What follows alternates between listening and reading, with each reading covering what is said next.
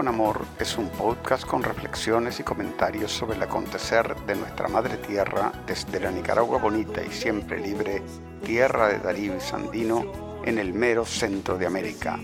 Yo soy Jorge Capelán.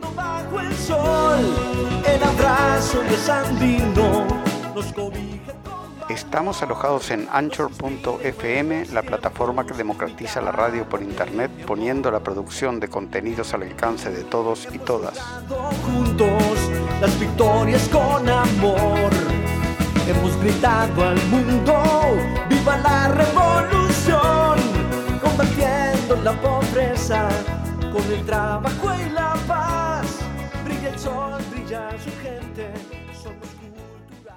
Adelante, comandante, vamos a vencer los sabes. Adelante, Y en este episodio de, Managua con Amor, vamos a hablar acerca de la situación actual de Nicaragua con el eh, querido colega Mario Zúñiga de Radio Sandino. Y vamos a hablar también acerca de las protestas contra el asesinato de George Floyd en Minneapolis, Minnesota, en los Estados Unidos, con el hermano Camilo Mejía desde Miami.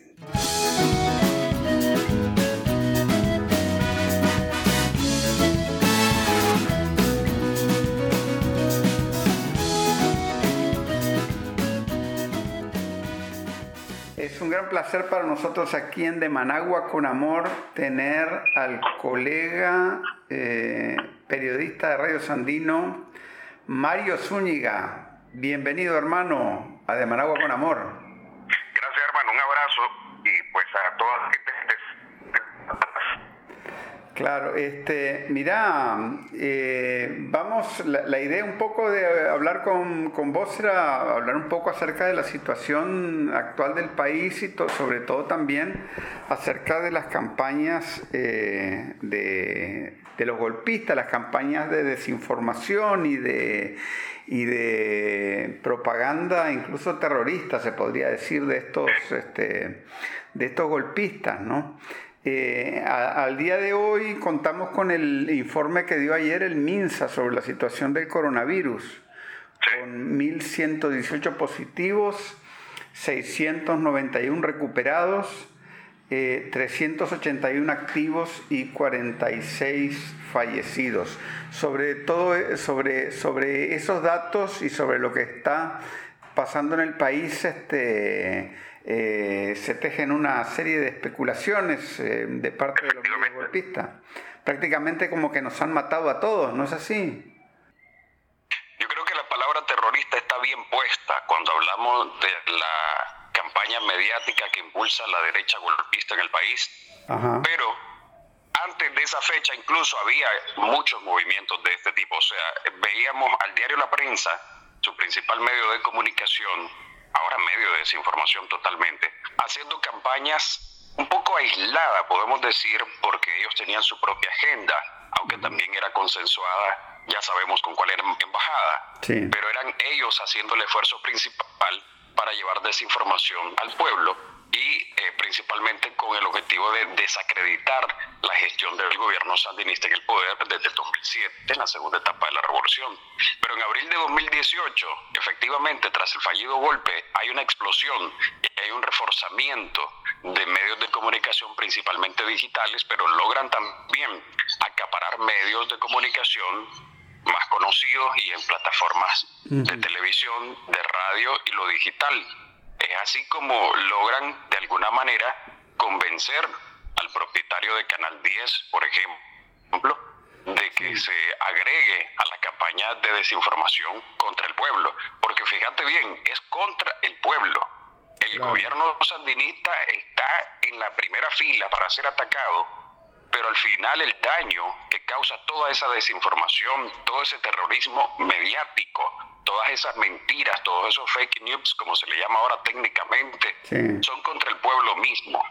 Entonces yo creo que ahí hay eh, un elemento muy importante para ser estudiado a nivel de sociedades, porque Nicaragua siempre ha sido una sociedad muy particular y ha sido lamentablemente también laboratorio para los norteamericanos como imperio, para los gobiernos norteamericanos, para elaborar sus planes macabros para hacer eh, efectiva su política exterior. Ya sabes que nos han agarrado eh, por tener un gobierno que no piensa igual a ellos. Nos han tachado de todo, pues, al pueblo en general, al gobierno sandinista o al frente sandinista en particular. Ese es el odio hacia nosotros, ese es el odio hacia el pueblo, ese es el odio hacia el frente sandinista. Y como no han podido, te decía, lograr conseguir más adeptos dentro de la población, porque la población que incluso en los años 90 una parte los apoyaba, ahora se dan cuenta que ahí había un error, que hay una forma eh, de gobierno sandinista que sí resuelve los problemas de este país, aunque sea dentro de un proceso, porque nadie tiene una varita mágica, de eso estamos claros, no hay un gobierno perfecto, pero de eso a mentir, de eso a exagerar, de eso a terquiversar, de eso a agregarle que todos los elementos que contiene la campaña mediática de desinformación de la derecha golpista de este país, hay mucho, hay mucho. Y, le estamos lamentando y sufriendo más ahora, Jorge, con la situación que vivimos de la pandemia eh, también golpeando nuestro país desde marzo de este, de este año, 2020.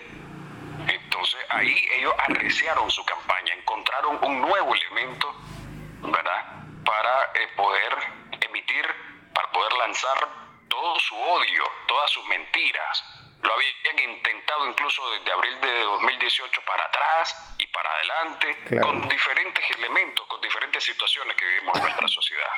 Claro. Y bueno, ahora, por ejemplo, este, eh, prácticamente han estado circulando unas listas eh, en los últimos días donde este, eh, eh, citan a una gran cantidad de casos de sandinistas que han fallecido, pero claro, sacándolo todo de contexto, incluso gente que ha fallecido hace varias semanas, ¿no? Este, pero todo con un, con un trasfondo muy similar al que tenían ellos durante la época golpista, ¿no?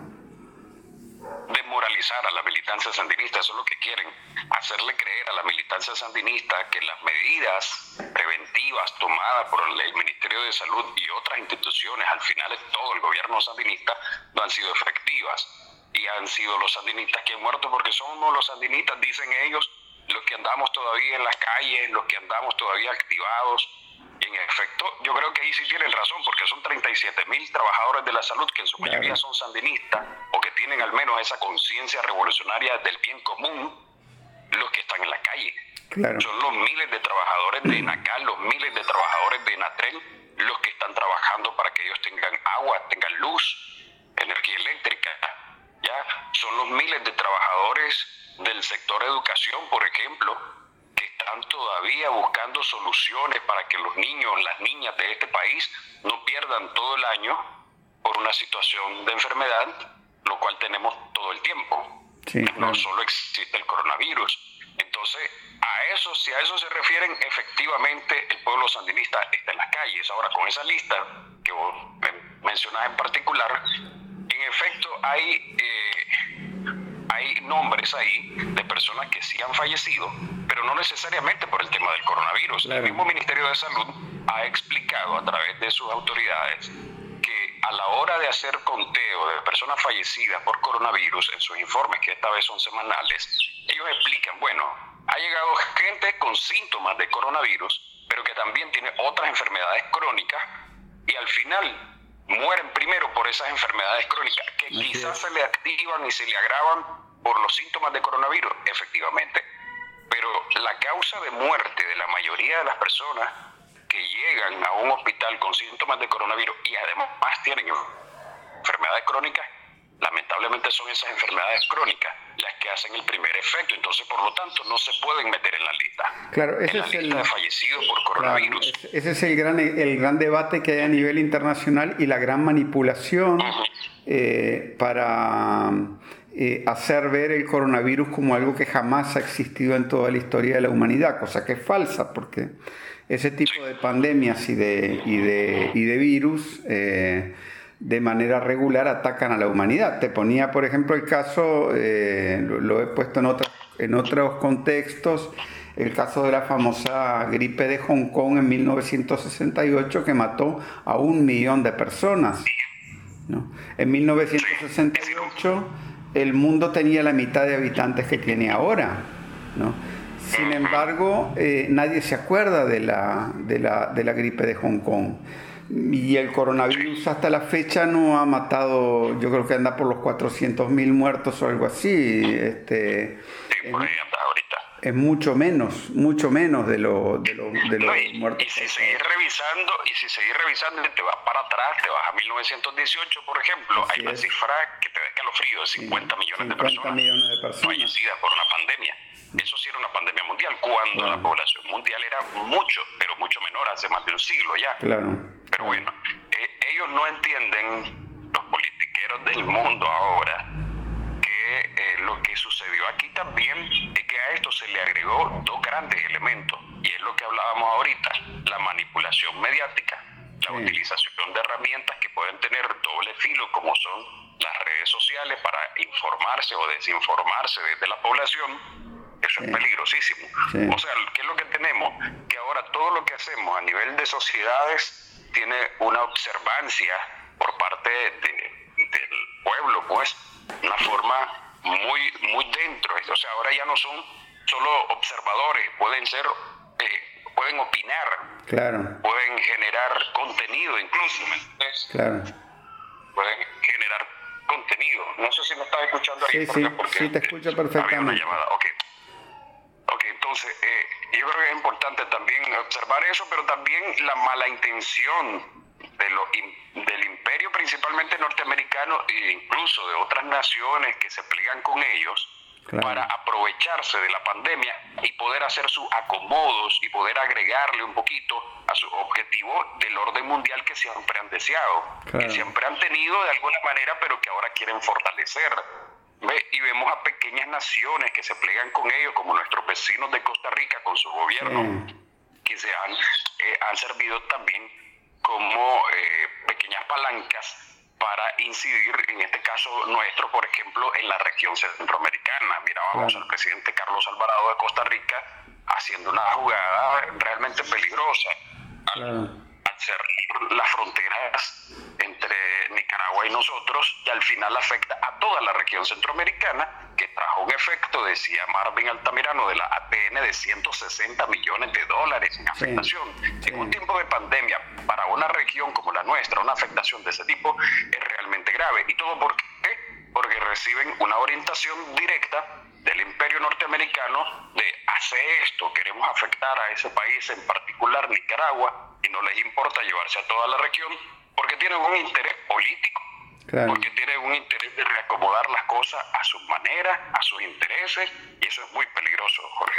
Ahora, en el caso ese de, de Costa Rica, llama la atención, yo creo que hay una buena dosis ahí también de oportunismo, pero un oportunismo muy eh, corto de vista, porque en parte porque ellos creen, creían también, creo, ¿no?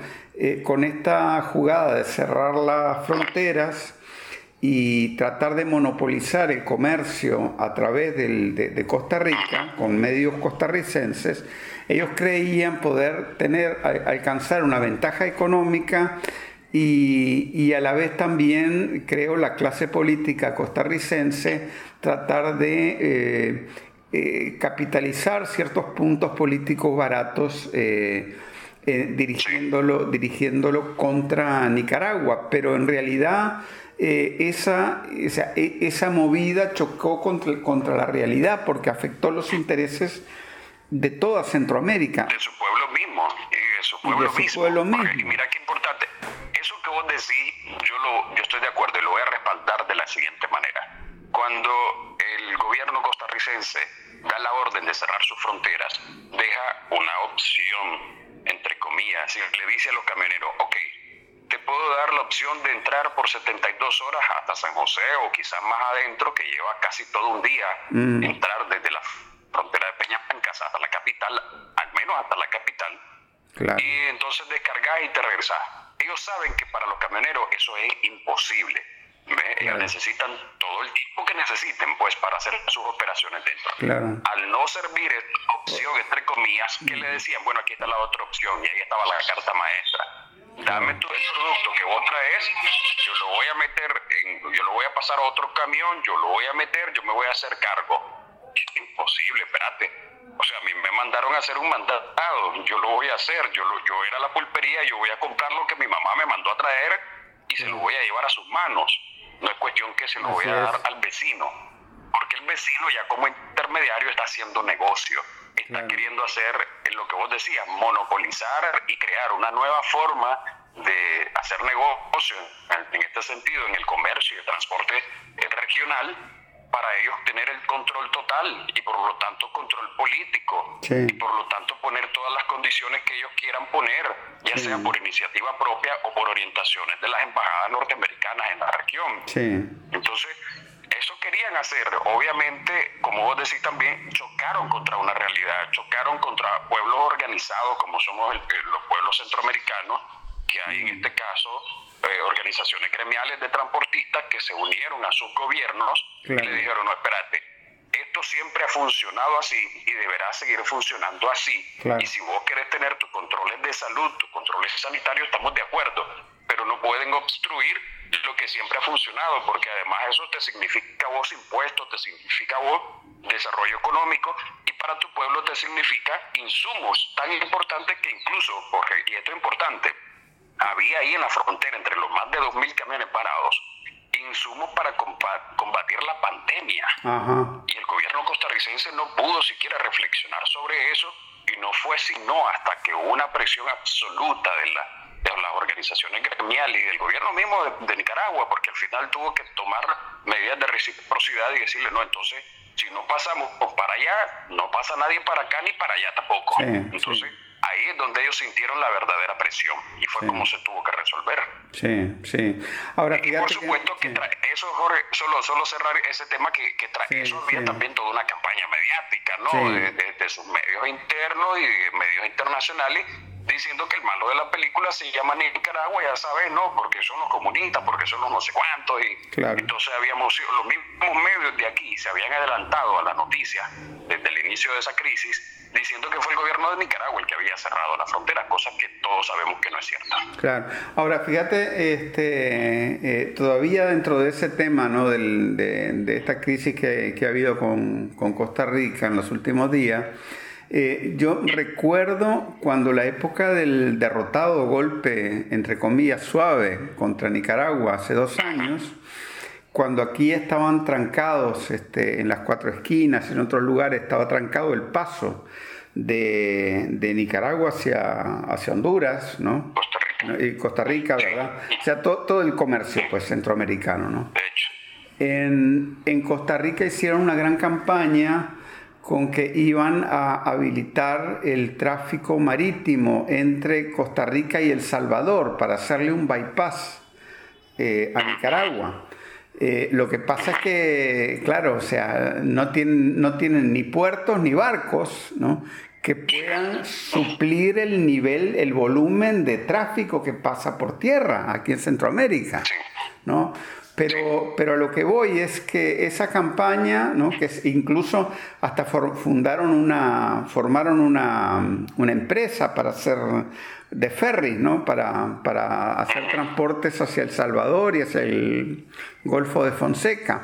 Pero eso al final chocó con la realidad. Entonces, eso muestra el, oportunismo de estas políticas, ¿no? que este, si bien son ordenadas desde Washington para impulsar campañas de desestabilización en la práctica no tienen ningún eh, asidero eh, real en, esos países, por eso no son sostenibles. Sí, de hecho a mí también me trae a la mente eh, las imágenes de cientos, si no miles de camiones varados en todo el territorio nicaragüense que no podían salir a otros países de Centroamérica durante el fallido golpe de Estado en, abril y los siguientes meses de 2018 y eso fue, mira qué importante, para ellos fue también un laboratorio. No creas que del golpe ellos no sacaron ninguna ganancia, aparte de la ganancia económica de los, de los peleles que se apretaron para, para el golpe aquí a lo interno. Eh, pero también sacaron ganancias de eh, comprender y entender y experimentar cómo pueden funcionar algunas cosas, y esa fue una. Entonces, eh, la situación con Costa Rica ahorita también pudo ser inspirada en eso, bloquearnos un poco, quedarnos ahí, eh, crearnos situaciones difíciles. Y también esto que vos mencionabas de crear un bypass marítimo para seguir eh, manejando el comercio intrarregional, pero sin utilizar a Nicaragua, aislando a Nicaragua, que es lo que han querido siempre. Entonces, eh, lo quisieron hacer ahorita también, buscaron una opción, pero al final encuentran que no pueden, que si no lo han hecho es porque nunca se ha podido en la región. Siempre ha sido mucho más rentable, mucho más fácil y más práctico utilizar el transporte terrestre por las características propias de la región. Costa Rica mismo, ahora mismo, cuando vieron la iniciativa de Nicaragua de retomar el gran canal interoceánico por nuestra propia eh, pues iniciativa y voluntad, obviamente con una coordinación con, naciones poderosas, en este caso como, como inversionistas chinos, pues, pero ¿qué hizo Costa Rica? A lo inmediato, su presidente de turno, que todos piensan iguales, eh, que todos piensan igual, digo, bueno, por lo menos nosotros vamos a crear su infraestructura vial. Mejoraron, te decía, y, reforzaron su infraestructura vial para crear una especie de canal seco, que más fue o fue más que eh, movimientos mediáticos, pues, pero porque Nicaragua tiene las mejores carreteras de Centroamérica y ellos están claros, y aún así nosotros no hemos declarado tener un canal seco. Pero ellos sí lo hicieron porque entienden y saben al final el que la realidad, lo que funciona en, nuestra, en nuestros países, en nuestra región, es el transporte eh, terrestre. Y, además de que funciona, no, no tenemos la suficiente fortaleza, ni los ticos, ni nosotros, ni nadie en la región, en los puertos marítimos. Todavía estamos avanzando en ese tema. Claro, y además que, o sea, eh, si ellos tuvieran una, si, lo, si Costa Rica tuviera una burguesía pero con un proyecto propio, tal vez podrían hacerlo, porque la verdad que hay gente con muchísima plata ahí en Costa Rica. Pero ellos tienen su dinero en, en, los bancos suizos, en, en Wall Street, ¿verdad? en la especulación, en los paraísos fiscales en fin, ¿no? Es el capitalismo mafioso que tenemos hoy en día, ¿verdad? Este, Efectivamente. Este, pero también causa un poco de... O sea, otro gobierno aquí en Centroamérica que ha sido bastante agresivo hacia Nicaragua ha sido el de Bukele en El Salvador. Eh, pero también es un gobierno que se encuentra enfrentando situaciones muy difíciles porque, por ejemplo, el famoso... con la lluvia, por Claro, ¿no? Este, por un lado, ellos este, y, se endeudaron el país eh, muy fuertemente con este tema de la, de la pandemia. Incluso antes ya lo habían endeudado mucho, pero, pero de hecho, este, eh, no, no, yo no creo que consiga los, los, los este, 2.000, 3.000 millones de dólares que anda buscando porque los bancos no le prestan a El Salvador, que tiene muy mal crédito, pero, pero sí, sí, ha, sí ha endeudado mucho a su país, ¿no? Pero, por ejemplo, dijo que iba a construir el, hospital más grande de Centroamérica para eh, hacerle frente a la COVID y ese famoso hospital ya estamos a cinco o seis meses de pandemia y, y no ha llegado al 35% de avance muy alto. Yo creo que lleva menos. Eh, lamentable ver inundada. De hecho, esa, esa construcción, observábamos imágenes de medios salvadoreños de que esa construcción tiene serios problemas. Lo hicieron en un lugar eh, donde hay inundaciones. Ah. Y los ingenieros no se pudieron fijar en eso. Y por supuesto que eso también responde a una voluntad política, la del presidente Nayib Bukele, que al final lo que hace es nada más eh, aparecer como niño farándula en los medios de comunicación. Eso es lo que le gusta. Claro en efecto, Nayib Bukele es un eh, instrumento interesante de analizar porque no es más que el resultado de la, de la insistencia del gobierno norteamericano de tener alguien ahí en ese hermano país de que responda a sus intereses y ahora lo lograron. Había una resistencia, por supuesto, y existe aún del FMLN que con mucho, mucha dignidad eh, acompaña al pueblo salvadoreño en sus luchas sociales, en sus luchas populares pero logran eh, poner a Nayib Bukele, un millennials, un tipo joven, o sea, una imagen construida totalmente del pensamiento norteamericano, para tener ahí un muñequito que diga sí señor a todo. Pero se le cae, en efecto se le cae todo. Mira, ahorita mismo con la lluvia, yo te decía, tienen 16 personas muertas, serias afectaciones por todos lados, pérdidas millonarias, miles de familias eh, autoevacuadas porque no hubo una acción ahí militar como cuando él usó al ejército para ir a tomarse la asamblea ahí no sacó al ejército para acompañar al pueblo. O sea, observas a un tipo sin, sin la más mínima capacidad pues para accionar. En el caso de la pandemia, por ejemplo, eh, como lo mencionaba, en efecto, eh, eh, le tiene una deuda de casi 500 millones de dólares de entrada a un pueblo tan pequeño como El Salvador. Eso es algo muy grave casi 500 millones de dólares, agregado a lo que ya seguramente tienen como una gran deuda externa. Es, el presidente. es, el presidente de El Salvador que ha tenido más plata en los últimos 15 años o más. Pero esa plata no, se mira, ¿me entendés? No, no. Él, quiere hacer y deshacer y no se mira. O sea, él quiere actuar en temas tan sensibles como el de las maras en ese país por la inseguridad que generan y tampoco lo logra resolver al contrario, lo logra enredar más. Entonces ahora está buscando dinero y está aprovechando la pandemia, está aprovechando cada situación para meterse más plata a la bolsa, para hacer más movimientos mediáticos. O sea, este tipo piensa incluso en una segunda etapa de, su gobierno, ¿entendés? Pero no logra concretar o concretizar nada. Este ejemplo de este hospital, pues, que dice que quiere tener el más grande de Centroamérica, no le miro por dónde, pues Nicaragua ha tenido la experiencia con el gobierno sandinista de 18 nuevos hospitales y ha sido todo un proceso de 13 años. No lo vas a lograr en cuestión de meses, pues déjate de farándula y actúa y trabaja, pues Así es, lo que se debe hacer.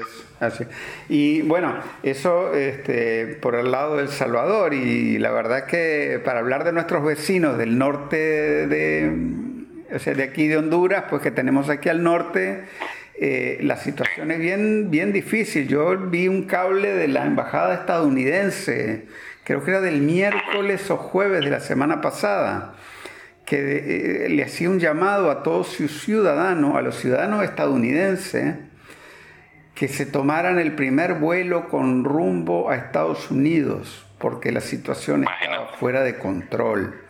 Y, le, y se le agrava por las lluvias también ahora mismo. Por las lluvias y por el tema de la pandemia, ¿no? Y por el tema del, y por el tema del relajo institucional, ¿no? Ahora, ahora, este, para Trump, el presidente Juan Orlando Hernández es este es un gran aliado. Trump no ve ningún problema con el gobierno de Honduras, pero al mismo tiempo el sistema judicial estadounidense está persiguiendo no solo al hermano de, Juan Orlando, que ya está condenado por narco, claro, sino el mismo Juan Orlando por el tema del narcotráfico, ¿no? Eh, es realmente una situación terrible, ¿no? El, tema de la pandemia, que eso los tenemos todos. Ahorita las lluvias que apenas están empezando y están generando grandes, gran devastación en Honduras y en El Salvador que analizábamos está el tema de la corrupción y está el tema de la desigualdad social en Honduras, que es gravísimo, que no es más que el resultado de las malas políticas de los últimos gobiernos y principalmente el de este señor Juan Orlando Hernández, que ahora sí que no ha hecho nada. Y te lo digo con propiedad, no solo por esa capacidad que tenemos los comunicadores de mantener la observancia eh, no solo en el país, sino en la región y en el mundo, sino porque eh, tengo eh, dos hermanos míos que viven allá, que son casados con hondureñas y viven viniendo aquí a contarme y viven informándome todo el tiempo de la desigualdad social. Ellos quedan impresionados de cómo avanzamos en Nicaragua en el tema del acceso al agua potable, en el tema del acceso a la energía, en el tema de cosas más importantes como el, el acceso a la salud. Y allá, al contrario, va para atrás. O sea, esta familia mía que yo te menciono viene hasta Nicaragua a tratarse en temas de salud, incluso las señoras que son hondureñas, 100% hondureñas, vienen con toda la tranquilidad del mundo a nuestro país a atenderse en salud, porque tenemos un gobierno en Honduras, nos dicen, totalmente desinteresado en estos temas y observamos que en Nicaragua se avanza. Pero yo creo que además del tema de la desigualdad social, que es lo más grave para la población, ahí en Honduras habría que destacar el tema de la corrupción porque se involucra, se mezcla y ya no sabe por dónde se pierde cuando está el tema de la inseguridad a través de las maras y toda la delincuencia y el gobierno mismo. O sea, hay suficientes elementos, incluso en video, tal vez te acordás que hace unos meses se filtró un video de una cárcel donde hay una especie de ajusticiamiento, vamos a decirlo así, contra un capo y el que aparece involucrado el mismo presidente, Juan Orlando Hernández, y son las mismas autoridades norteamericanas que lo señalan, que son las mismas autoridades norteamericanas que condenan a su hermano, quien había sido diputado, ¿me entiendes? O sea, y aún así Estados Unidos dice, bueno, este es corrupto, es todo esto, eh, o sea, como habrían dicho de Somoza, ¿no? Es un hijo pero es nuestro hijo pues, ¿me entiendes? Entonces no, no sirve, pues déjamelo a mí, yo me arreglo con él, no te metas mucho con él, solo jalarle la chaqueta cuando se quiera pasar, como cuando le jalaron la chaqueta a Nayib Bukele por irse a meter con el ejército de la asamblea, pero que al final lo dejan correr, ¿ves? Eso es lo que lamentablemente pasa en estos países de la región, que yo creo que es justo que lo analicemos, Jorge, porque como son nuestros hermanos siameses, al final también tendrá algún efecto todo ese desbarajuste social eh, en nuestro país, lamentablemente. Entonces tenemos que estar muy atentos también nosotros y saber que no somos una isla y que todas estas cosas nos deberían preocupar, que obviamente el gobierno de Nicaragua jamás va a querer meter, especialmente el gobierno sandinista, pues no, va a querer meter sus manos pues en estos hermanos países de preocuparse. Sí, sí, bueno, y vos conoces mucho, muy bien el tema de, de Chinandega, Occidente, esa parte, ¿no? Claro, este, y, y, podés dar fe que, o sea, el relajo que ellos tengan en El Salvador o en Honduras eh, se, se revierte en problemas de seguridad para Nicaragua. Eh, Efectivamente. con todo el tema de Sí, basta, con una, una, anécdota pues sencilla. En una ocasión que fui para Chinandega, en la casa de mis hijos, al otro lado había un tipo totalmente tatuado, extraño, vestimenta rara, y uno dice, espérate, este no es de aquí, este, o salvadoreño, o hondureño. Hombre, no, no aguanté, le llamé a la policía, lo reporté pues, y inmediatamente la Policía Nacional se presentó lo apresaron y después hice una investigación periodística saliéndome del plano personal y, me enteré que era un salvadoreño, ¿verdad? Mm. Que intentaba organizar gente aquí en nuestro país, querer replicar pues lo que ellos hacen allá, pero obviamente aquí chocan contra un muro de seguridad increíble. Entonces, imagínate, eso pasa en Chinandega, que es una ciudad que está ahí, ahí nomasito de, de, Honduras, está a un paso, El Salvador, entonces los efectos se nos vienen, o sea, a veces tiene efectos positivos porque genera comercio, intercambio de comercio entre la ciudad de Chinandega o todo el departamento de Chinandega con las ciudades inmediatas de Honduras, pues en tanto es positivo, pero, pero también los efectos negativos igual se van a sentir a nuestro país, a nuestras regiones. Claro. Ahora también es importante explicar fuera de Nicaragua, para la gente que no está aquí, ¿no? Que en medio de todo este contexto, ¿no? Bastante movido y con todo lo, el tema después de la, este, de la pandemia, que hay muchas cosas que están pasando aquí en Nicaragua, o sea, desde el punto de vista, por ejemplo, eh, ahora ya para el 20 de junio se va a hacer, se va a terminar de hacer todo el mapa de la salud de, Nicaragua. Son un millón y medio de visitas a enfermos crónicos en todo el país, ¿no? Eh, para, tener una idea eh, eh, correcta de cómo está todo el tema de las enfermedades en el país, ¿no? aquí, por ejemplo...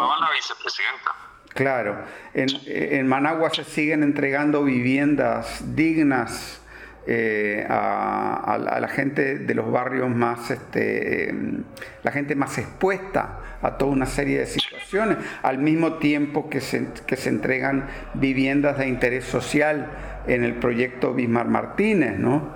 O eh, muchas cosas que están, por ejemplo, eh, se está preparando todo el año agrícola, todo el ciclo agrícola, ¿no? Este, con muy buenas perspectivas, ¿no? O sea que Aquí no está, Nicaragua no está cerrada para nada, ni está desierta por la pandemia, está llevando adelante su actividad lo mejor que puede.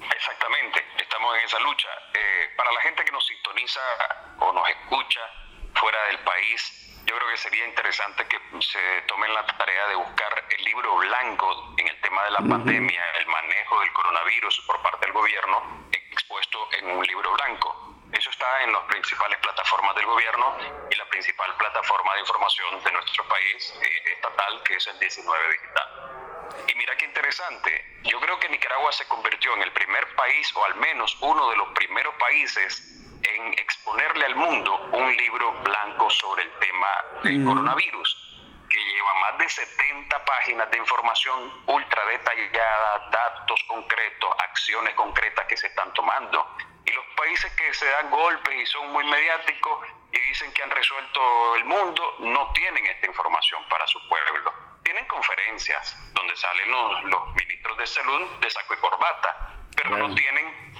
esta información detallada, que es muy interesante, que expone cosas como las que vos puntualizabas, que las visitas casa a casa, que se hizo en tres ocasiones, no una, sino en tres ocasiones, ahorita en este marco de la pandemia, pero que también se ha hecho todo el tiempo en Nicaragua, con este gobierno sandinista, fue en los años 80 que aprendimos a eso, a encontrarnos casa a casa, encontrarnos cara a cara, encontrarnos persona a persona, comunidad con comunidad, acompañándonos en todos los temas, no solo en el tema de la salud, en todos los temas el gobierno sandinista aprendió eso. y lo puso en eh, práctica ahorita y ha funcionado. Hay, hay, que, hay que explicar un poco que en el marco eh, de, la, de, del coronavirus, el, el Zika, el chikungunya, ¿no?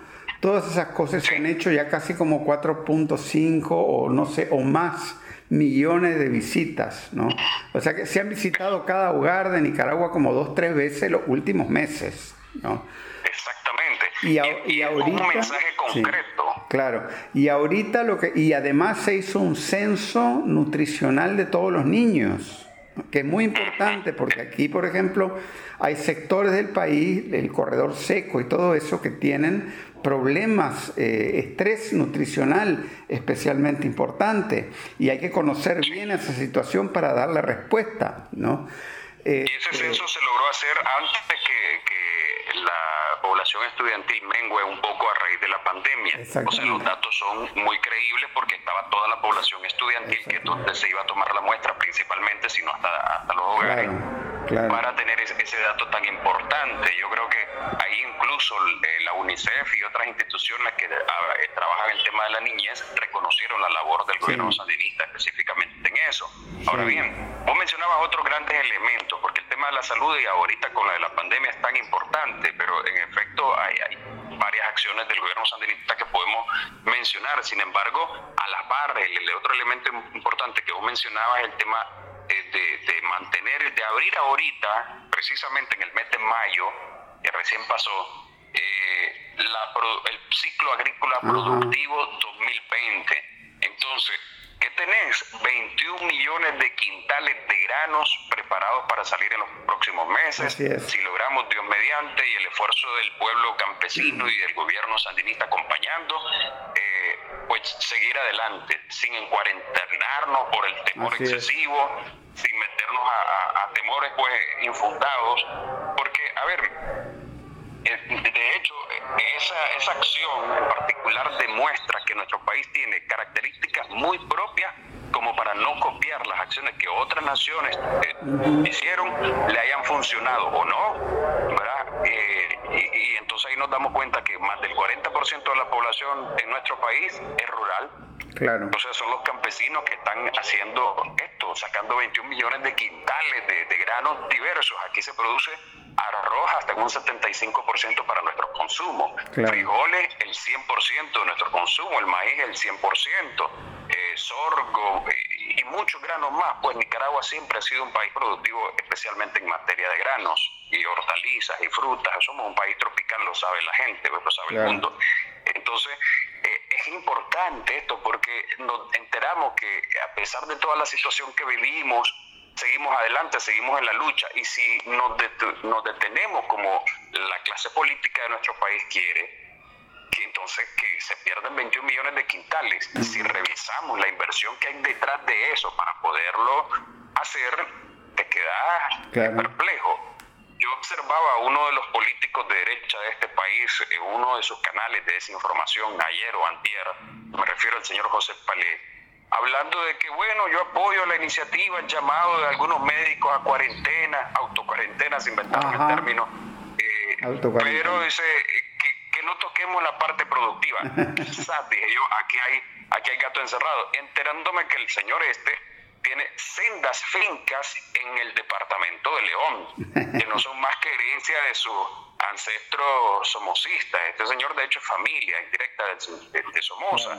Entonces, claro, él no quiere que le toquen ahorita sus fincas porque se le cae un negocio de, miles y miles y miles de dólares, ¿me entiendes? Que es su, negocio, de hecho, vivir de, sus fincas. Ah, y ahí sí entienden, ¿me entiendes? Chocan con la maldita realidad. Exacto, pero, pero digo yo, vamos, porque si este señor, que es un gran asentado, ¿verdad? un propietario de grandes fincas, quiere hacerlo porque no le permite en especial a un campesino que tal vez solamente tiene una, dos manzanitas y con eso él se defiende y que eso significa no echarse miles de dólares a la bolsa, sino significa comer él y su familia. Hombre, es apenas una cosa humana, ¿me entendés? Eh, de entender, no habrá fuerza militar siquiera o gubernamental que le diga a un campesino para esas dos manzanitas de tierra, morite de hambre. Eso sería imposible, ¿me entendés? Entonces, yo creo que ahí hay que destacar, en efecto, Jorge, como vos decías, somos un país que gracias a Dios, en medio de, de las dificultades que significa manejar este tema de la pandemia, porque nadie la puede negar, es una realidad, eh, es, acomodarlo a nuestra realidad, ¿sí? es acomodarlo a lo que somos, a lo que siempre hemos sido y estábamos claros que así somos y por lo tanto lo que venga no nos va a venir a cambiar totalmente, ¿me entiendes? O sea, hay que, hay que recordar, por ejemplo, Jorge, vos habrás estudiado más la historia todavía, a ver, hubo países en Europa que en medio de los ataques, y lo puedes ver en las películas, incluso a veces uno le parece extraño, Sí, no, de recordar que en los tiempos de, la Primera y la Segunda Guerra Mundial, las sociedades europeas principalmente intentaban avanzar dentro de la normalidad posible, pues, y porque no lo podemos hacer nosotros con una realidad mucho menor a una guerra eh, como, las, como la fue la Primera y la Segunda Guerra Mundial. Claro.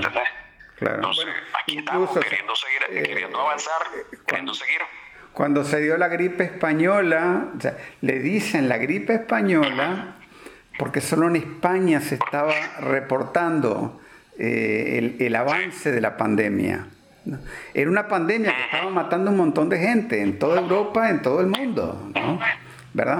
Al final mató 50 millones de personas. 50 millones de personas de 1918, que es, es como decir 300, 400 millones hoy en día, ¿no?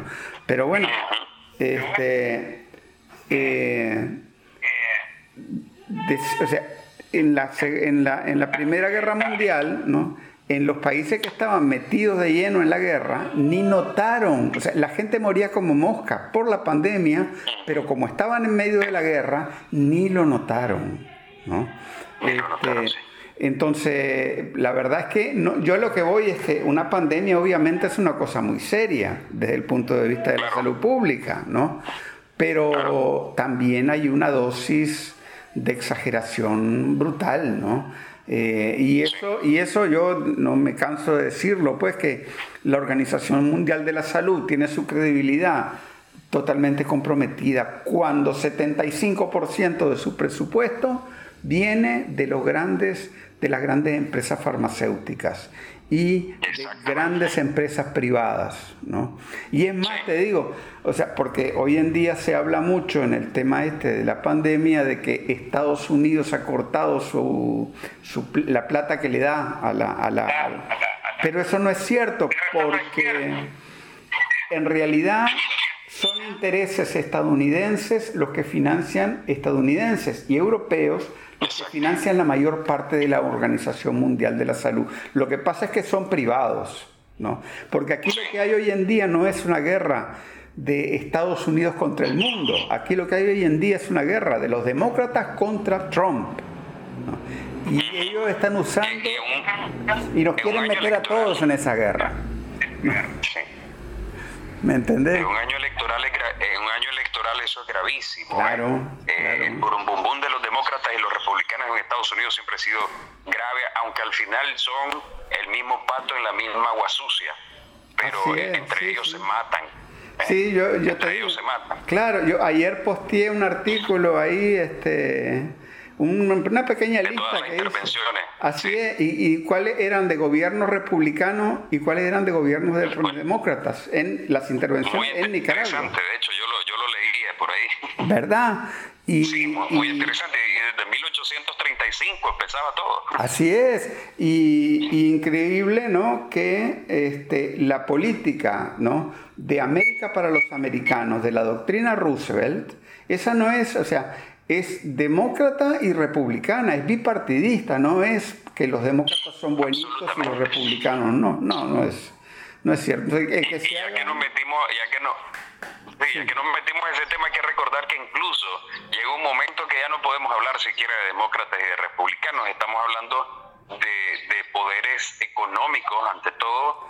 Eh, influyendo en la política norteamericana y por lo tanto determinando los intereses externos, la, política exterior de Estados Unidos para cumplir sus intereses económicos. Ese es el punto al final. los demócratas y los republicanos solo son y solo han sido siempre instrumentos de ese gran poder ah, económico en Estados Unidos. Pero, fíjate que lo interesante es que el paquete de rescate que metió Trump ahora por el coronavirus, ese lo firmó, lo firmó también Nancy Pelosi y todos los demócratas. En el fondo, o sea, se están matando entre ellos, pero en el Ahora, fondo. Vos mencionabas, además de eso, eh, de, es, ah, pero llegan a acuerdos. ¿Aló? Eh, eh, es, interesante, de hecho, observar eso también. interesante observar ese punto, Jorge.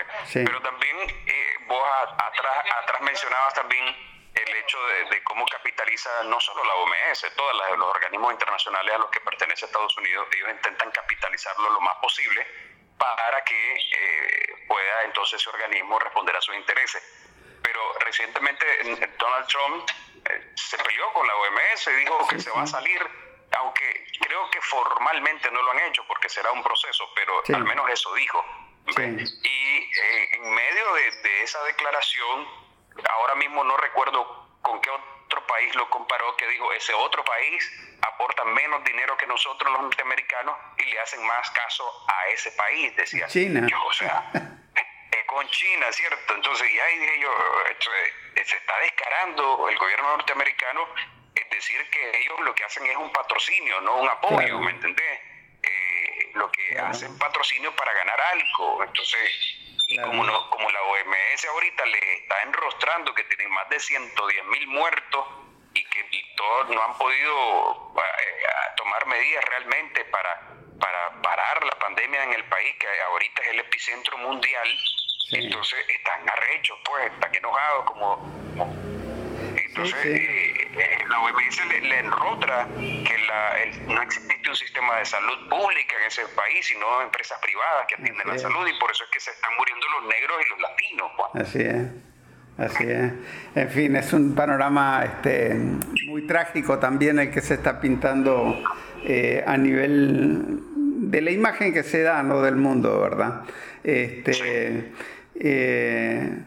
pero bueno, yo eh, te quiero agradecer mucho esta entrevista, muy amena, muy dinámica y, y muy este muy certera en tus apreciaciones. Espero que espero que podamos seguir haciendo esto más en el futuro.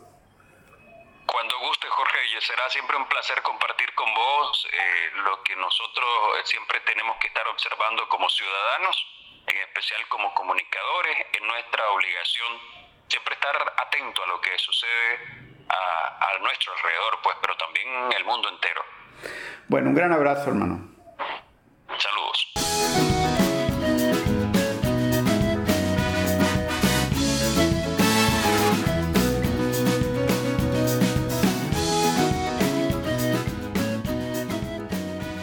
Y ahora en esta segunda parte de este episodio 21 de, de Managua con Amor, vamos a hablar acerca de las eh, grandes protestas que han tenido lugar y que están teniendo lugar en todo Estados Unidos por el asesinato de George Floyd en Minneapolis, Minnesota.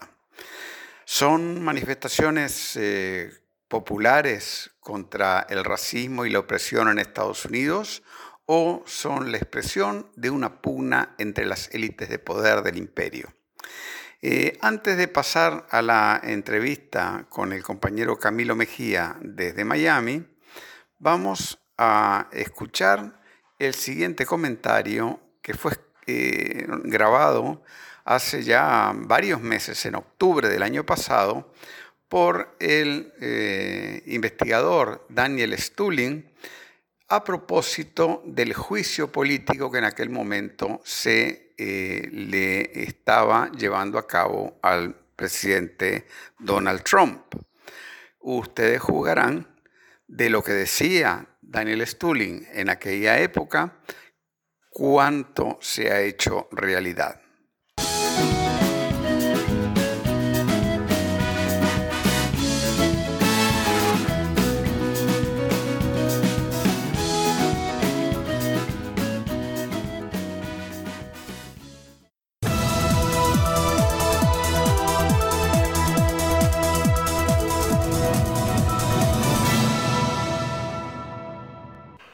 Los estadounidenses piensan que las revoluciones de color es algo que pasa en tierras lejanas con gente de piel oscura y mal olor corporal.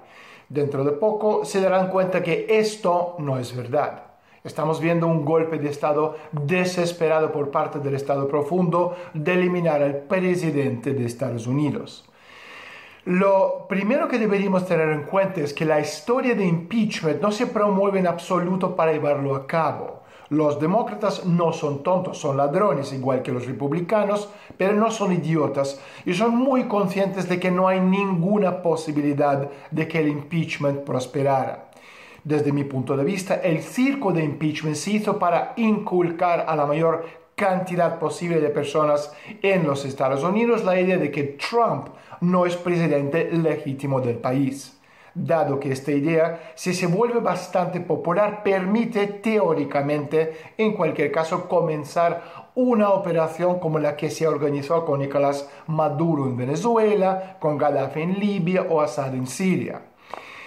El objetivo a corto plazo es arrinconar a Trump. Hay muchas formas de hacerlo. Los servicios de inteligencia estadounidenses tienen gran experiencia en derrocar gobiernos legítimos a lo largo y ancho del mundo.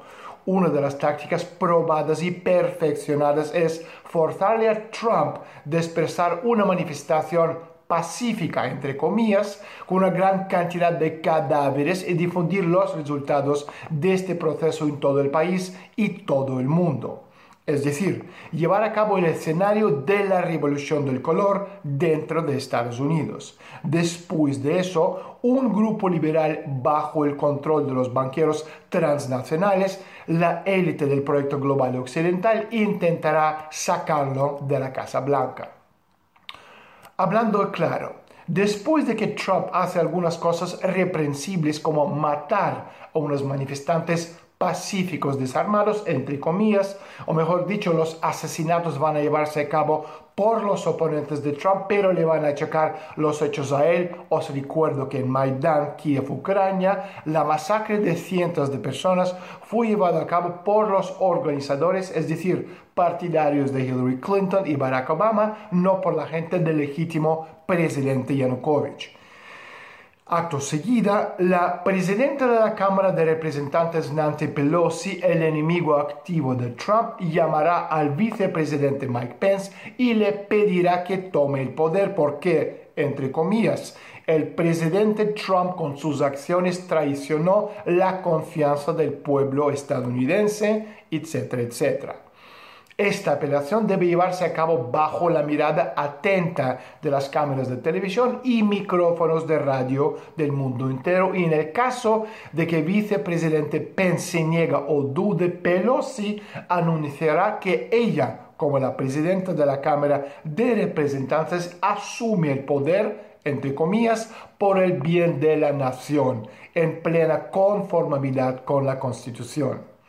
Al mismo tiempo, Trump, cuyas capacidades para influir en los medios de comunicación y sobre todo los canales de televisión estadounidenses son significativamente limitadas, o decir nulas, y en teoría pueden ser aún más limitadas, no podrá objetar porque los medios de masa son sus enemigos a muerte.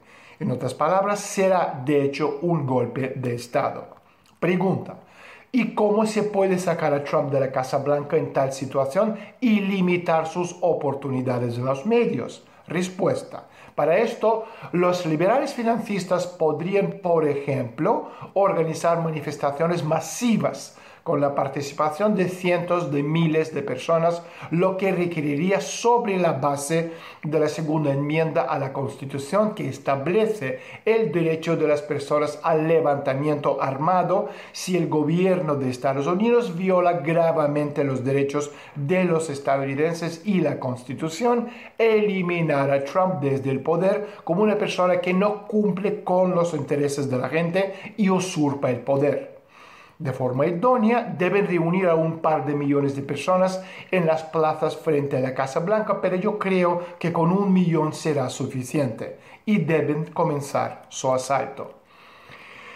Con este reparto las opciones son o entregan la Casa Blanca de inmediato o los patriotas lo protegen y como consecuencia saldrá en las pantallas de televisiones del mundo entero una montaña de cadáveres de los, entre comillas, defensores de las libertades y de la Constitución.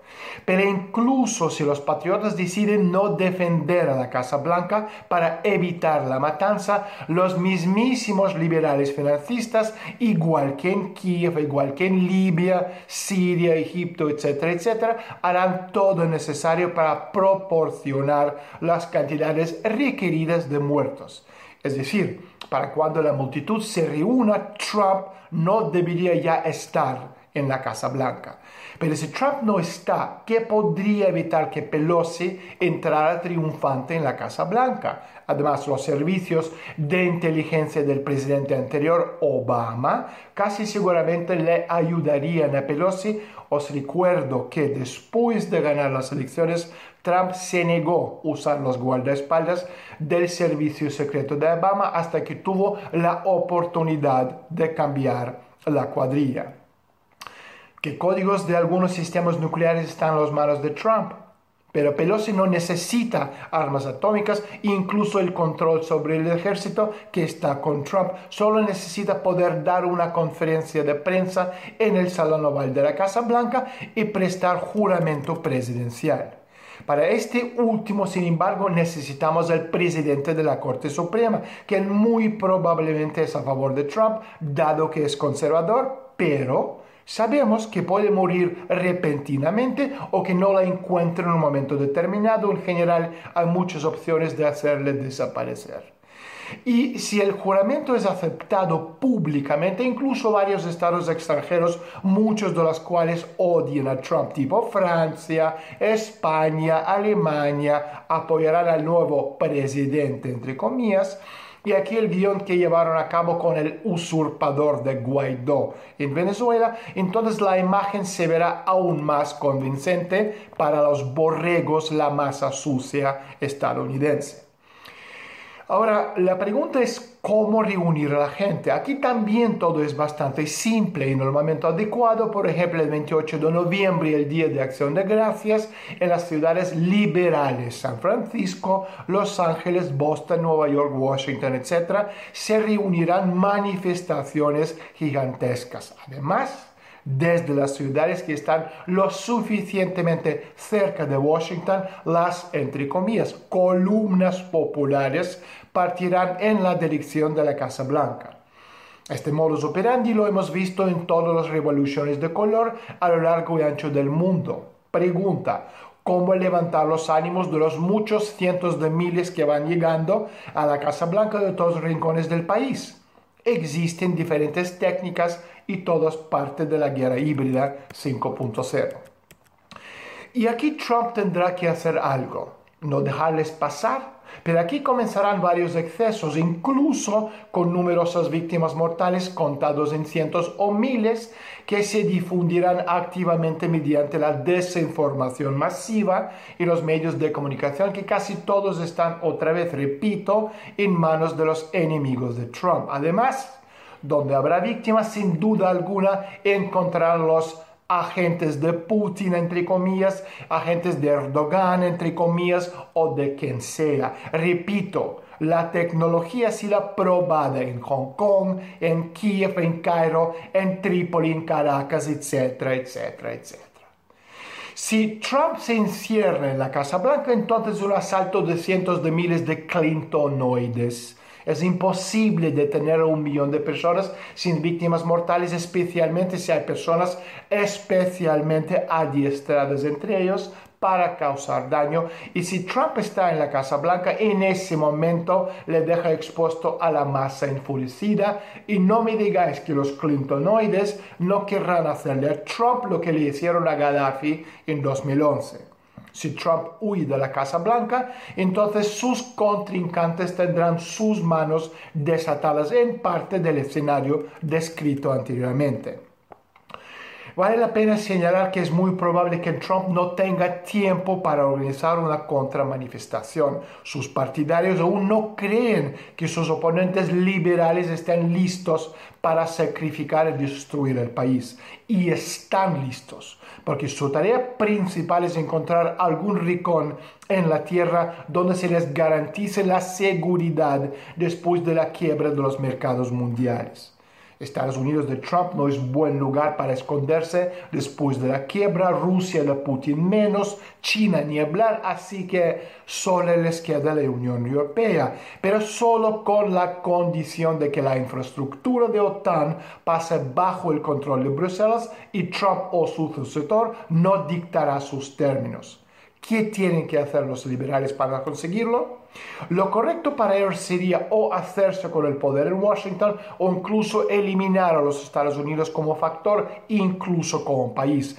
Y si ocurre el escenario descrito anteriormente o algo similar, entonces en los Estados Unidos habrá dos presidentes, cada uno de los cuales levantará la Guardia Nacional en aquellos estados donde sus propios gobernantes comenzarán una guerra civil en toda regla.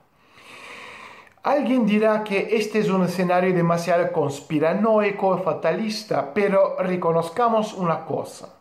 Ningún candidato demócrata está capacitado de ganar las elecciones a Trump. Ninguno. Y durante demasiado tiempo la élite estadounidense, el Estado profundo, vivió en paz y armonía porque ellos controlaban la dialéctica de un modelo suyo económico planetario. Ya no.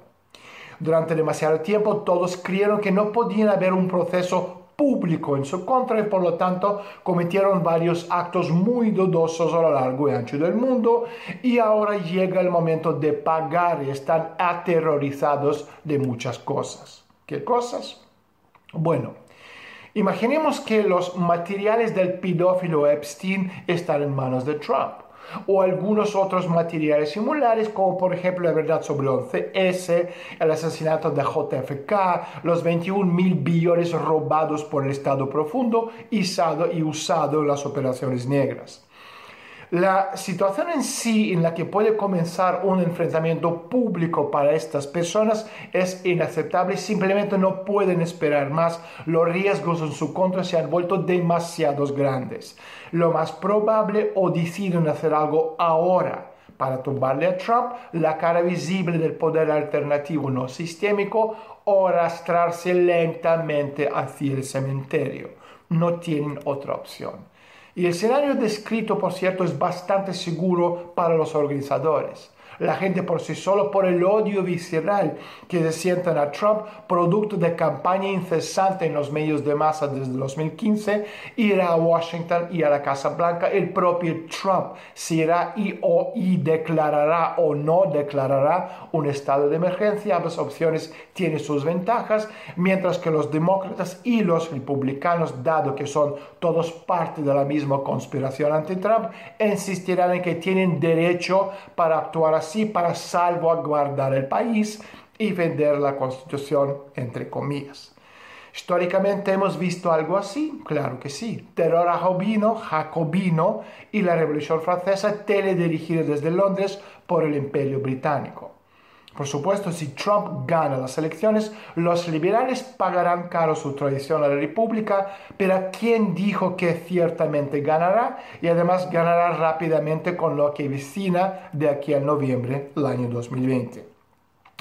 Y para terminar, insistir en un escenario escalofriante, al mismo tiempo evitando diseños absolutamente increíbles como el robo de armas nucleares o su uso en las ciudades americanas por la misma resistencia, entre comillas. Propongo discutirlo, analizarlo, ya que es posible que nos hayamos acercado a tal desarrollo de la situación en la que tales escenarios se vuelven realistas. Por ahora, de todos modos.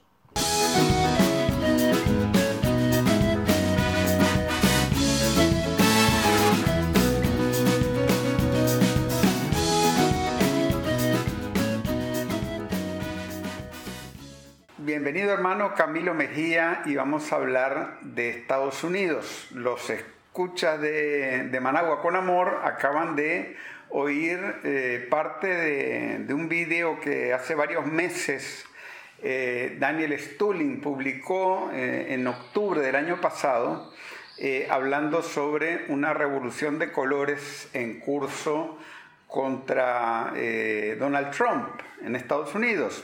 Eso lo hizo él a propósito del, este, del impeachment, ¿no? del juicio político que le estaban promoviendo, como parte de una estrategia de cambio de régimen promovida por los sectores eh, globalistas del, imperio.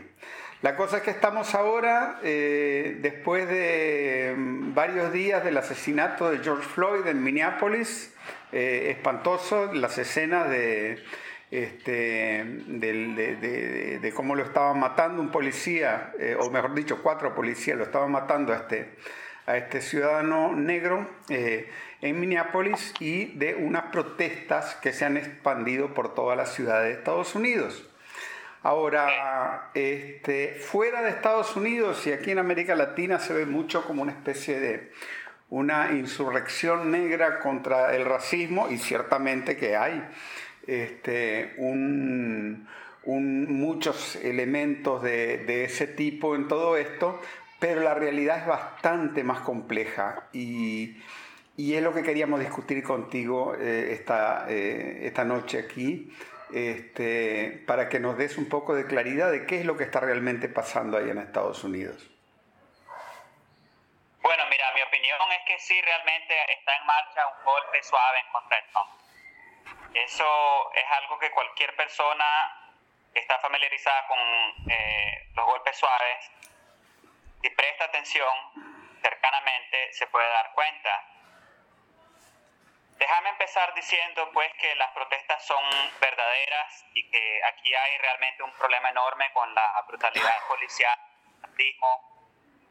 y pues eso es una realidad que tiene muchísimos años de existir aquí. Bueno, te puedes ir hasta la, hasta la esclavitud, ¿verdad? Y realmente han cambiado mucho. Se han limpiado un poco la cara del racismo, pero el racismo es algo verdadero y brutal en este país y, y se manifiesta de muchas formas diferentes. La brutalidad policial es una de ellas y es una también de las, de las más graves. Entonces no hay que deslegitimar el, sentimiento de frustración, este, el enojo, eh, la necesidad de que la gente se exprese y que salga a las calles a protestar y a denunciar, todo eso es verídico, todo eso está ocurriendo. Sin embargo, nosotros sabemos muy bien que los golpes suaves siempre se arraigan en eventos reales que después son manipulados para este, llevar a cabo una agenda política. En el caso de Nicaragua, incluso antes de los supuestos levantamientos de abril, ¿qué fue lo que tuvimos? Bueno, tuvimos el incendio del Indio Maíz, tuvimos el cuento pues, del, canal, este, una serie de, de, razones que quisieron utilizar como detonante para lanzar las protestas. Fueron cosas reales. Realmente hubo un incendio, realmente hubieron reformas a, a y en otros países también podemos ver que, que, los golpes suaves siempre se han construido sobre la base de eventos reales que después han sido manipulados y tergiversados y han sido utilizados para llevar a cabo una agenda política. Entonces en Estados Unidos está pasando, pasando algo muy parecido. Existe un problema con racismo, existe un problema serio con la brutalidad policial, pero eso se está utilizando para básicamente desatar una ola de, de sabotajes, de, ¿entendés? De, violencia, de destrucción, muy parecido a lo que vimos en Nicaragua en abril de 2018. Aquí en los Estados Unidos y especialmente en Miami, yo tengo muchos años de ser activista y yo me di cuenta de que estaban los disturbios por parte de mi hija, que lo oyó de unas amigas que vinieron a, le, contaron y ella me preguntó que por qué yo no había estado en la marcha. Yo hasta ese momento no sabía de la marcha. Entonces, esto fue el sábado. El sábado me puse a llamar por teléfono a gente que son activistas, que han sido tanto tiempo como yo o por más tiempo todavía, y nadie sabía nada. Nadie sabía absolutamente nada de los disturbios, este, de, de la violencia, eh, unas escenas muy parecidas a lo que vimos en Nicaragua, agarrando ambulancias, ¿me entendés? Y meciéndolas así, dando graffiti para vandalizar edificios, vehículos, este, incendiando carros de la policía, ese tipo de cosas, ¿me entendés? Imposible que eso haya sido algo este, orgánico, que eso haya sido algo espontáneo aquí en Miami. Ese mismo día, por la mañana, yo estuve en una comunidad negra, el barrio conocido como Liberty City, este, y eh, lo que estaba haciendo ahí la comunidad negra era este, dándole de comer a los vecinos, ¿me entendés? Ayudando a la gente niños. Eh, ciertamente sí, hay, hay marchas y hay vigilias y hay este, ocupaciones y ese, tipo de acciones que siempre ha habido pero ahí tampoco sabían, ¿me entiendes? O sea, la comunidad negra tampoco sabía realmente que, estaba organizando ese tipo de marcha y que estaba organizando ese tipo de, violencia. porque vos, eh, vos haces este, bastante trabajo social también entre las comunidades eh, populares allá en, Miami, ¿no? Exactamente, sí. El sábado fue en Liberty City, el, dos fines de semana anterior, anteriores al sábado estuve en la comunidad haitiana, en Pequeño Haití, otro barrio, también ahí estaban las comunidades trabajando con las iglesias, con el gobierno local, con diferentes organizaciones de base, líderes comunitarios, etcétera, organizando un banco de comida para que la gente llegara y darle comida para llevarla a casa. Claro, eso, a raíz de la emergencia del coronavirus, a raíz del lockdown y todo eso, de la cuarentena. Mira, aquí, aquí estamos trabajando en varias cosas que tienen que ver directamente con la problemática de Miami. Por ejemplo, los desalojos, que ahora se nos vienen encima. Extendieron el moratorio en los desalojos por un mes, pero eso la gente va a estar endeudada, sin trabajo. ¿Me entendés? Los caseros y las caseras los van a echar. Entonces estamos tratando de cambiar eso.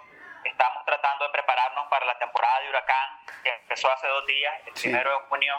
Estamos preparándonos para este, la arremetida eh, del desempleo, lo que eso va a significar para las familias más vulnerables aquí ¿Me entendés? Nada de eso fue abordado por ninguno de estas marchas que, yo sea de paso, otra cosa que les debería dar la, la pauta a la gente de lo que está pasando es la cobertura que le han dado todos los medios, incluyendo eh, los medios de, de, las plataformas sociales, que, que nunca han hecho. Como te digo, yo tengo años y años de estar trabajando en todo esto, con el movimiento negras, movimiento ambientalista, movimiento pro inmigrante, etcétera y ninguno de estos medios nos ha dado cobertura, hermano. Jamás, de los jamás. ¿Entendés? Incluso Facebook subcontrató a un par de organizaciones para que lo ayudaran a compartir los, los supuestos fake news.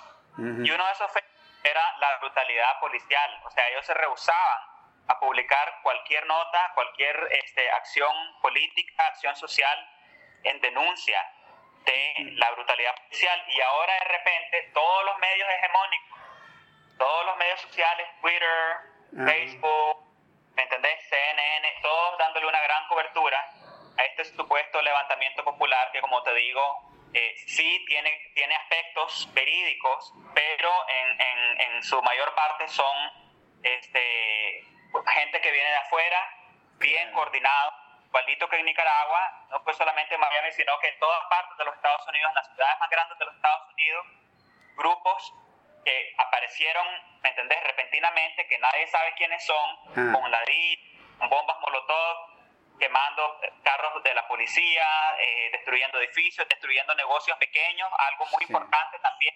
Ningún negocio grande, eh, ningún banco fue afectado, solamente negocios pequeños. Sí. en Nicaragua el equivalente a eso fue que solamente negocios sandinistas fueron quemados, ¿verdad?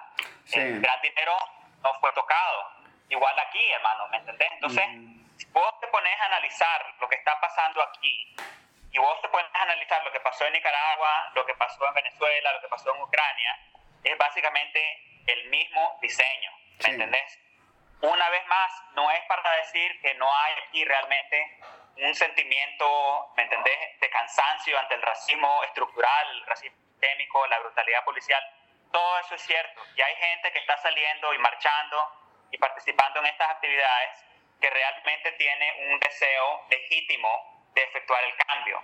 Mm. Pero no es movimiento este, golpista el que, el que surge de las comunidades y el que surge de la realidad de las diferentes comunidades, sino un movimiento por, para la, eh, en pro de la reforma. Porque la gente aquí realmente tiene bien claro que no es un presidente el problema, sino un sistema. O sea, vos te puedes deshacer de mañana y el racismo estructural y el racismo sistémico va a continuar. La brutalidad política van a continuar. Igual con Obama, igual con Bush, ¿me entendés? Entonces, la solución ha sido, desde la perspectiva de ninguno de estos movimientos, derrocar a un presidente, sino luchar por la reforma, luchar por cambiar las leyes, luchar por este, la, justicia social desde las diferentes trincheras. Mm. Y eh, este, viéndolo, de, eh, eh, ubicándonos en la situación de hoy en día, porque por ejemplo el análisis de Daniel Stulin de hace 5, 6, 7 meses hablaba acerca de la, digamos, la presión que tenían los demócratas por eh, por impedir que gane Trump en estas elecciones de este año, ¿no? Ahora, esa presión, ¿cómo se traduce hoy en día? ¿En qué objetivos concretos o en qué metas políticas concretas se podría traducir esa presión como para que lo quieran derrocar, no sé, en un par de semanas o en tres semanas o de aquí a dos meses o, o cómo? Sí, mira, Voy a contestar esa pregunta, pero después de eso quiero tomar un par de pasos atrás porque hay una problemática y, un, y, una coyuntura más grande dentro de la cual cabe todo esto. Claro. Pero para preguntas sobre las elecciones, pues hermano, esto es algo que empezó desde antes de que ganara las elecciones eh, Trump. ¿Verdad? Durante su campaña trataron de este, socavar su, su, posibilidad de ganar a través de las acusaciones de acoso sexual y abuso sexual. Sí eso empezaron con la cuestión de Rusia y que Rusia había manipulado para que ganara Trump. Eso tampoco le sirvió. Después de eso vino el, el, el impeachment por, por, la llamada con el presidente de, de, Ucrania. Después también le han estado, este, lo han estado atacando a través de, de, su respuesta ante la pandemia del coronavirus, porque él siempre ha estado a favor de, de, que la gente, de que la economía continúe, de que de que se, se, se, utilicen medicinas que ya han estado en el mercado por mucho tiempo, lo cual eh, en contra de los intereses de la, de la gran farmacia. ¿Entendés? Entonces, ha habido una serie de intentos de este, hacer que, que, que, Donald Trump renuncie o que, que se le obligue a renunciar. Este es el último, una larga lista que empezó, como te digo, desde su campaña. Los demócratas no tienen la posibilidad de ganar, no tienen un candidato lo suficientemente fuerte para derrotar a Donald Trump a través del voto, no solamente porque no, ellos como, como, como partido no tienen un candidato que, que, logre convencer a la gente, sino porque el establecimiento político en su totalidad no, no este, quiere efectuar ningún cambio ante el fracaso del modelo neoliberal. Entonces ellos en este momento no pueden contar con este, la herramienta de las elecciones y la democracia burguesa. Ya eso se les acabó, al igual que se acabó en Nicaragua, al igual que se acabó en Bolivia, ¿me entendés? Ya las elecciones no son una herramienta para la élite neoliberal. Entonces necesitan hacer uso de otras tácticas, de otras estrategias, al igual que en Nicaragua. En Nicaragua no pueden ganar las elecciones. Claro. Ningún país tiene una plataforma lo suficientemente progresista para poder derrocar al FSLN. Aquí Trump no es ningún progresista, pero es un populista y es un nacionalista. De derecha y todo lo que vos querás, pero es un populista y es un nacionalista de cara a un sistema global neoliberal que tiene estranguladas a, las clases trabajadoras y a las clases medias. ¿eh? Entonces, la elección como herramienta para ejercer poder y control ya no le sirve.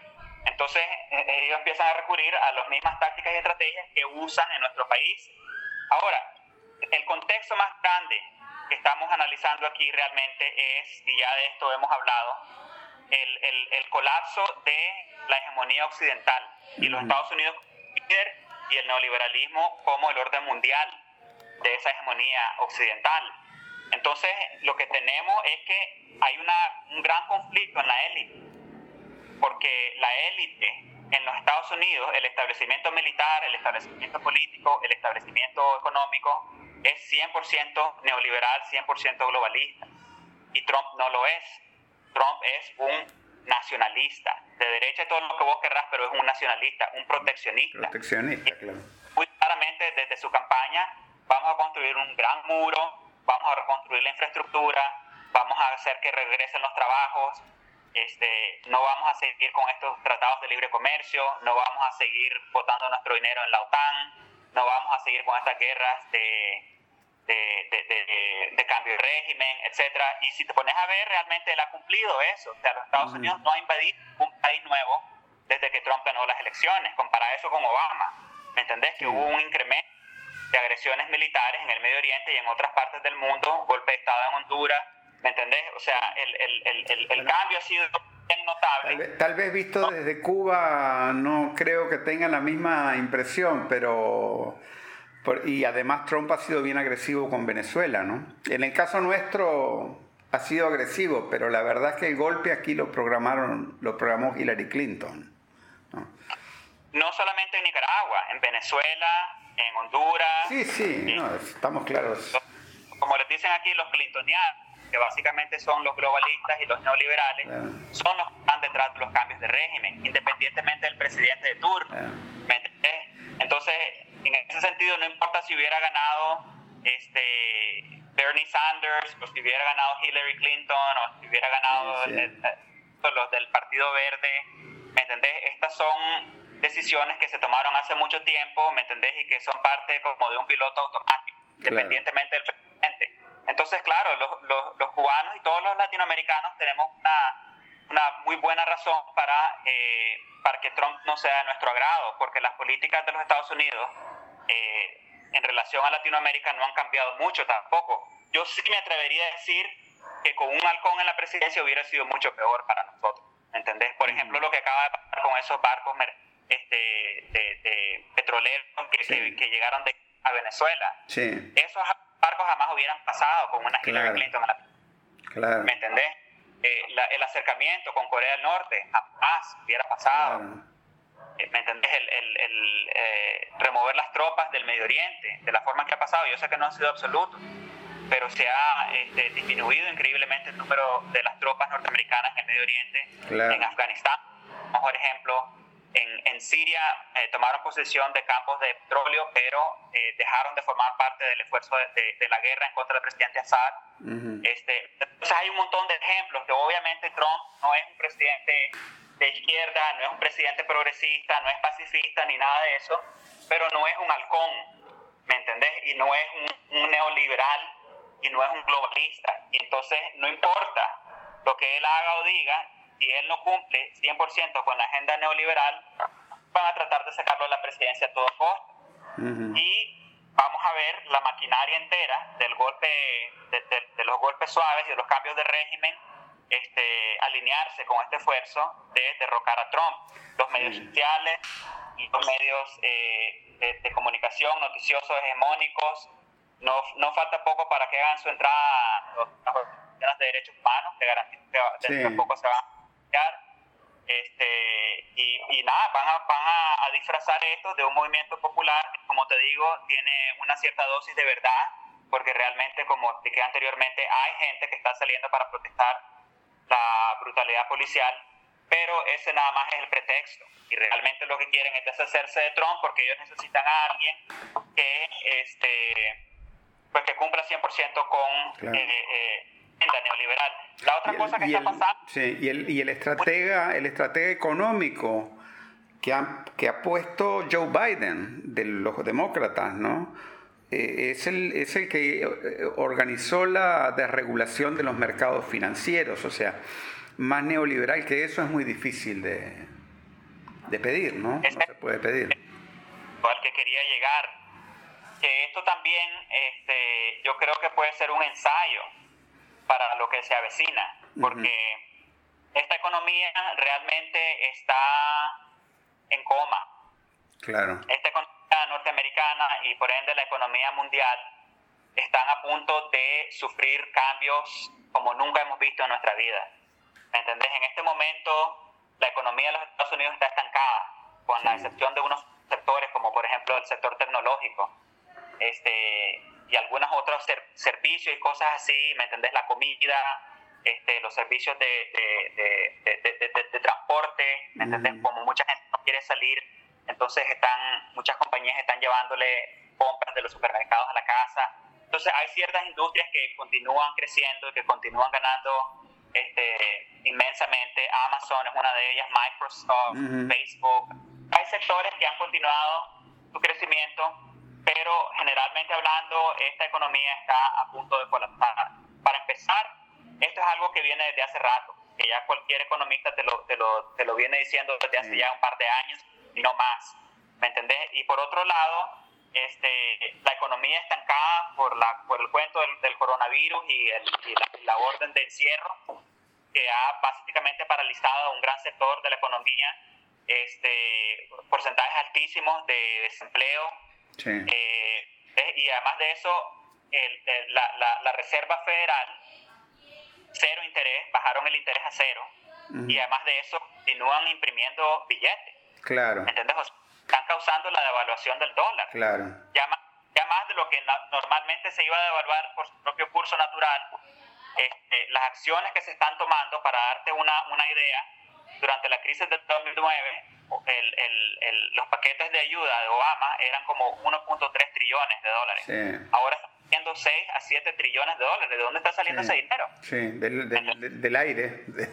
No, con el, con, el, con, el, con el petróleo colapsado, hermano. Claro. Claro. Esta gente está imprimiendo, imprimiendo, imprimiendo, imprimiendo, este es a lo loco, ¿me entendés? Ahogando el mercado con dólares que no tienen ningún respaldo ni del oro, ni del petróleo, ni absolutamente nada, ¿me entendés? Y mientras la economía está colapsada y siguen imprimiendo billetes a lo loco, la bolsa de valores hoy subió 527 puntos, ¿me entendés? O sea, o sea, lo que estamos, eh, ahorita realmente estamos al borde de un colapso económico épico, ¿me entendés? Y esto va a causar una cantidad de, este, de disturbios sociales, ¿me entendés? El, desempleo va, va, a alcanzar niveles alarmantes, ya está en niveles alarmantes, el hambre va a premiar el crimen, ¿me entendés? La enfermedad y la ¿me entendés? O sea, aquí, y, dependiendo de lo que haga Trump, porque Trump este, ha logrado realmente resistir bastante de estos eh, atentados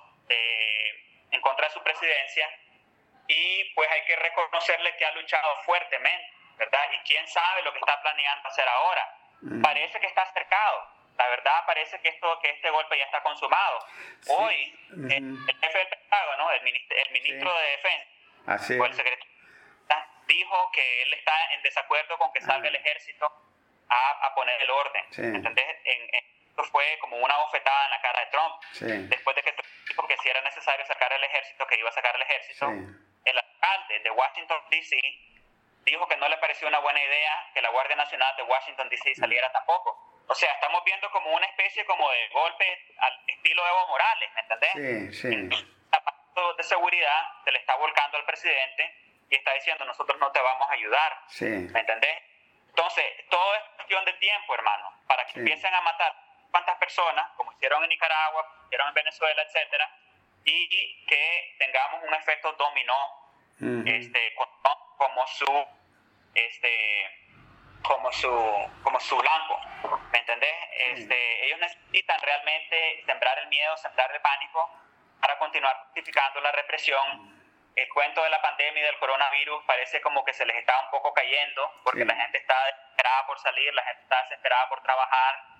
Eh, si vos te vas a dar una vuelta por los lugares públicos, la gente casi no anda con máscara, los restaurantes están llenos, ¿me entendés?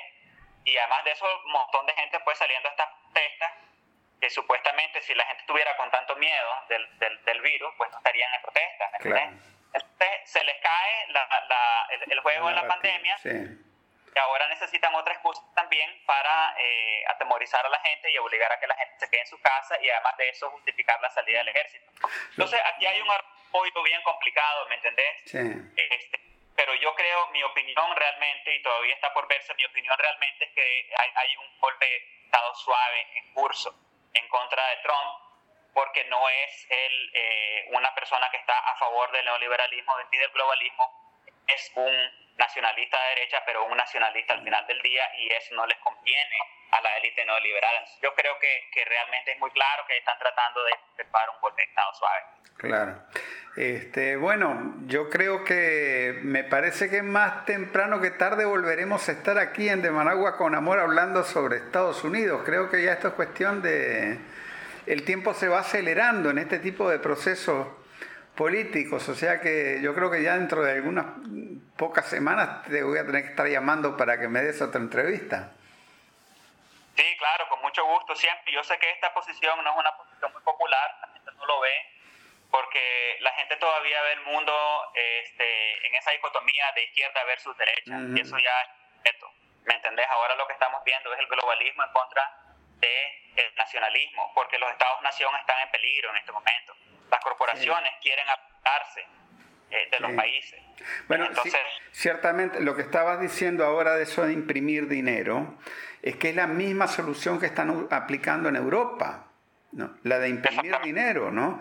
Este, y, la verdad es que eso suena eh, un golpe demócrata con un discurso, por ejemplo, incluso podría ser hasta un discurso de un salario, una renta básica universal, pero una renta, una renta básica universal que le den, yo que sé, dos mil dólares o tres mil dólares a, cada uno, ¿no? Por mes, ¿verdad? Pero sería dinero que sería impreso de la nada, salido de la nada, sacado de una galera de mago, ¿no? Y eso es lo que están haciendo en Europa. En Europa yo te digo, por ejemplo, por ponerte un ejemplo de los más, entre comillas, progresistas, que sería el de Suecia, que no se plegó a esta estrategia del lockdown, de la cuarentena, en lo de la pandemia, pero que en términos de política económica está totalmente dependiente de los intereses atlantistas globalistas. Y, y resulta que o sea, Suecia es un país con una deuda externa muy pequeña, 35% del PIB para el, para el mundo de hoy en día es muy pequeña, pero ahora la van a elevar a más o menos 46% del PIB, ¿no? Pero todo eso es imprimiendo dinero, ellos mismos lo reconocen, los mismos economistas lo reconocen, ¿no? Y eso a la larga lo que va a llegar es un proceso de inflación donde el dólar y el euro y todo eso no van a valer nada, ¿no? y al fin y al cabo va a haber que imponer la hegemonía occidental a punta de armas de alguna manera, ¿no? Exacto, exacto. Yo creo que, o sea, los Estados Unidos es el máximo exponente de la hegemonía occidental y lo que estamos viendo es el colapso de la hegemonía occidental y del orden neoliberal, no del capitalismo, pero del modelo liberal. Y mientras ellos están llevando a cabo eh, eh, pandemias de coronavirus, revueltas, sus este, encierros de la economía, sus paros de la economía, etcétera, pues básicamente lo que está ocurriendo es que se está instalando la agenda del nuevo orden mundial en el mundo. Y esa agenda del nuevo orden mundial es una agenda nefasta realmente para la humanidad. Eh, lo que estamos viendo es el reemplazo de millones y millones y millones de trabajadores por sistemas digitales y automatizados estamos viendo, ¿me entendés?, la destrucción de sectores enteros de la economía. Estamos viendo realmente el, el, el análisis final, yo creo que lo que estamos viendo es el fin de la era de los Estados-nación.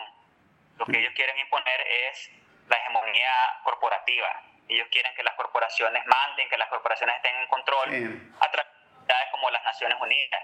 Si te pones a analizar lo que está pasando con la pandemia, ahí está, por ejemplo, las compañías de la, de la gran farmacia financian eh, como, un, como un cuarto del, del, presupuesto de la OMS y ellos son realmente los que están este, definiendo la agenda.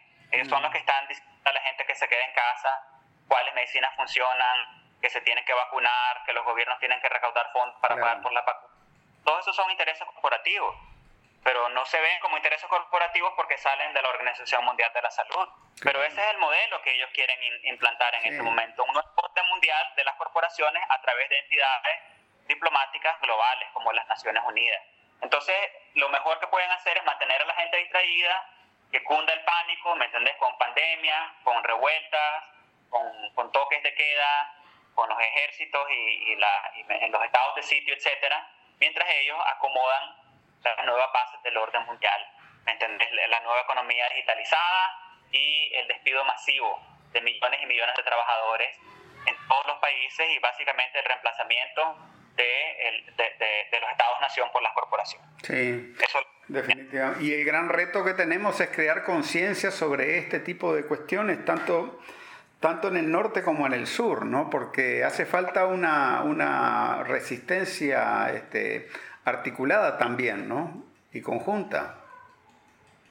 Mira, yo creo que los nicaragüenses tenemos la ventaja pues de, de conocer muy bien estos este, intentos de golpes de Estado, eh, de golpes suaves, no solamente por lo que pasó en Nicaragua hace dos años, sino también por lo que pasó en Venezuela y por lo que está pasando pues alrededor de todo el mundo. Nosotros, eh, por haber sido blanco de un golpe de Estado suave o de un intento fallido de un golpe de Estado suave, tenemos un conocimiento bastante profundo, tenemos que utilizar ese conocimiento.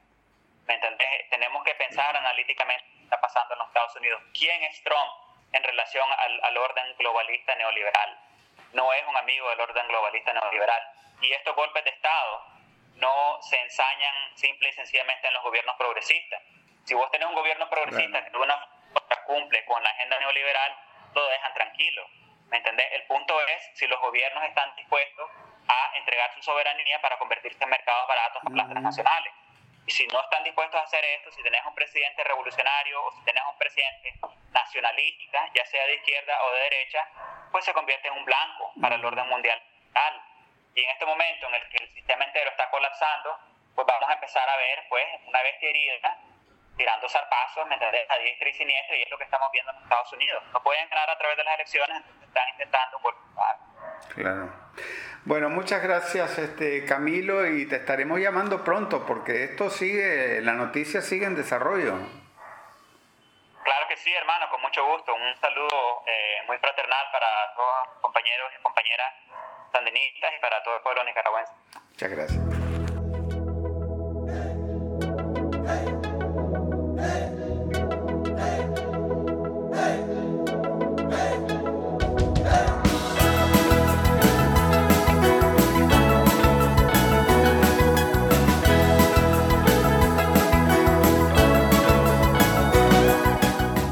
Este ha sido otro episodio del podcast de Managua con Amor.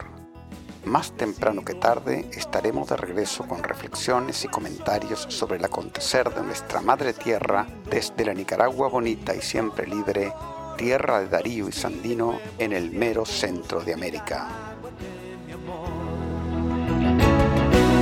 Hemos logrado juntos las victorias con amor Hemos gritado al mundo, viva la revolución, combatiendo la pobreza con el trabajo y la paz.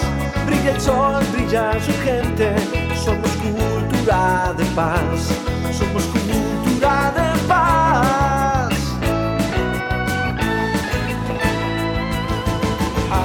Avanzamos juntos, cosechando amor, trabajamos juntos con la bendición de Dios. Avanzamos juntos cosechando amor